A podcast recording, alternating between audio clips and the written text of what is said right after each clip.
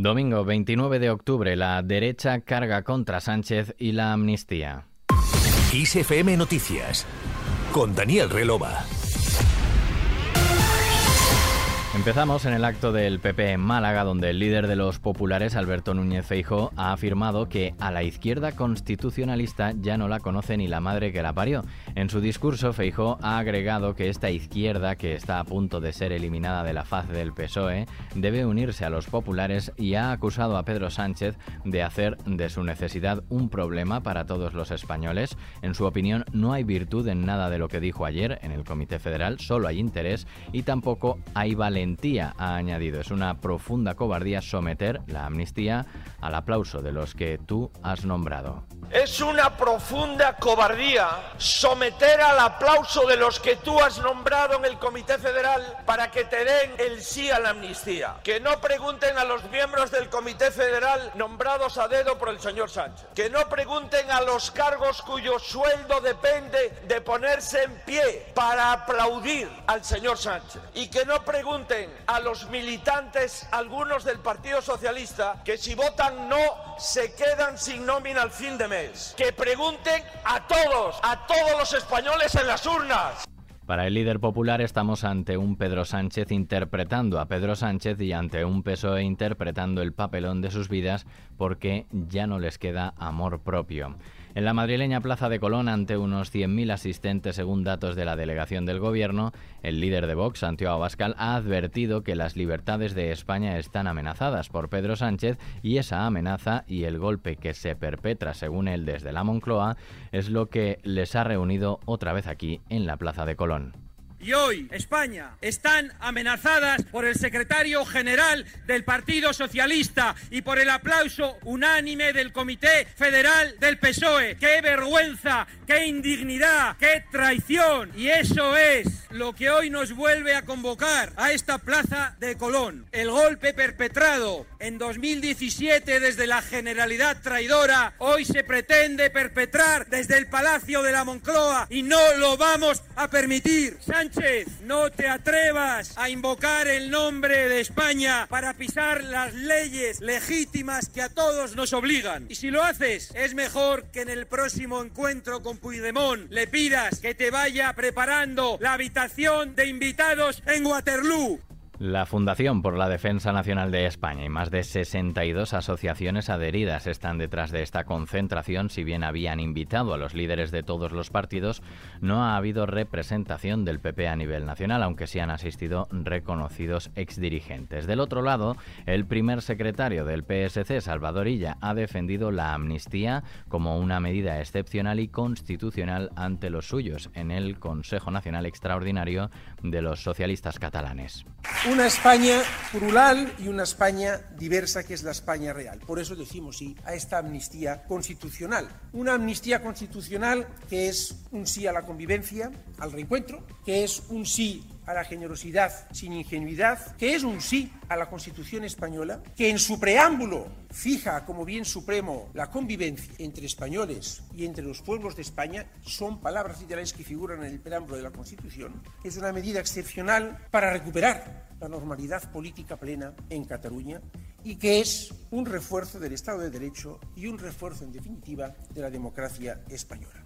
El Consejo Nacional del PSC ha ratificado por unanimidad la convocatoria de una consulta a sus militantes sobre los pactos de gobierno. En la misma línea, el secretario general de los socialistas valencianos, Chimo Puig, ha asegurado que el acuerdo por una ley de amnistía en los términos de reencuentro, reconciliación y convivencia supone un paso adelante y dar la cara por España, pero ha considerado que no va a ser posible el referéndum demandado por el presidente catalán Per Aragonés. En el marco internacional, una jornada más muy pendientes de la guerra entre Israel y Gaza.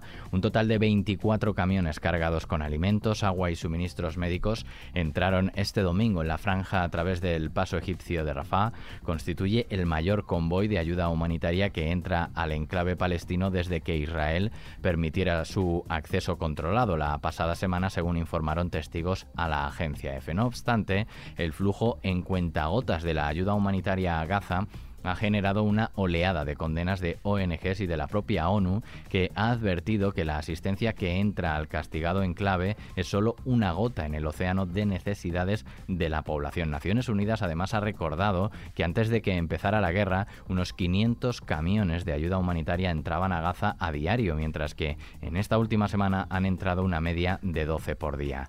Según el Ministerio de Sanidad gazatí, el número de palestinos muertos en la franja de Gaza por los bombardeos de Israel desde que comenzó la guerra con Hamas el pasado 7 de octubre ha aumentado al menos a más de 8.000. Por su parte, la ONG Save the Children denuncia que esta guerra causa más niños muertos que el total anual de menores fallecidos en zonas de conflicto en todo el mundo desde 2019. La organización detalla que desde que estalló la guerra, más de 3.340 niños y adolescentes murieron en Gaza, así como 33 en Cisjordania y otros 29 en Israel, una cifra superior al número de menores fallecidos en conflictos armados en todo el mundo en el transcurso de un año en una veintena de países, según la ONG. Mientras tanto, el gobierno israelí ha aprobado modificar la ley antiterrorista de 2016 para darle una aplicación más amplia. Esto significa que, de ser ratificada en el Parlamento, se podrá considerar terroristas a personas físicas y no solo a organizaciones, como estaba establecido hasta ahora. Según el gobierno israelí, la enmienda se sustancia en la necesidad de impedir la financiación de personas que operan en diversas organizaciones y en particular se vinculan por diversos cauces con el grupo islamista palestino Hamas. Por otro lado, el ejército israelí ha instado a Hamas en el enclave palestino a rendirse ante la entrada de sus tropas a la franja, según ha confirmado un portavoz militar a.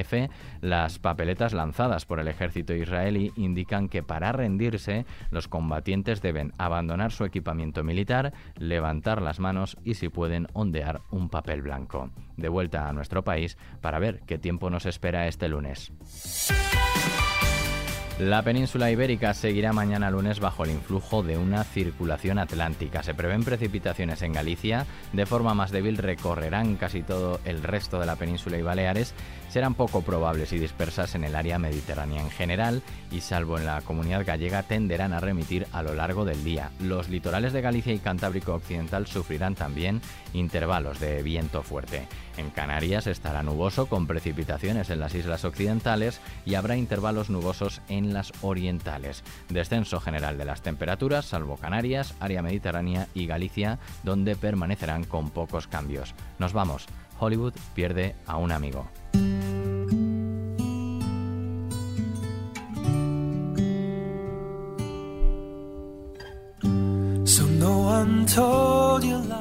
El actor estadounidense Matthew Perry, que ganó popularidad por interpretar a Chandler Bing en la serie Friends, el más gracioso de este grupo de amigos que se coló en las televisiones de todo el mundo entre 1994 y 2004, ha muerto este sábado en su residencia de Los Ángeles.